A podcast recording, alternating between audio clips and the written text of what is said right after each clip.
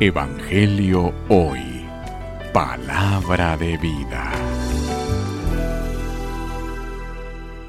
Lectura del Santo Evangelio según San Lucas. Gloria a ti, Señor. En aquel tiempo Jesús dijo a los fariseos y a los escribas esta parábola. ¿Quién de ustedes, si tiene cien ovejas y se le pierde una, no deja las 99 en el campo y va en búsqueda de las que se perdió hasta encontrarla? Y una vez que la encuentra, la carga sobre sus hombros lleno de alegría, y al llegar a su casa, reúne a los amigos y vecinos y les dice, Alégrense conmigo, porque ya encontré la oveja que se me había perdido.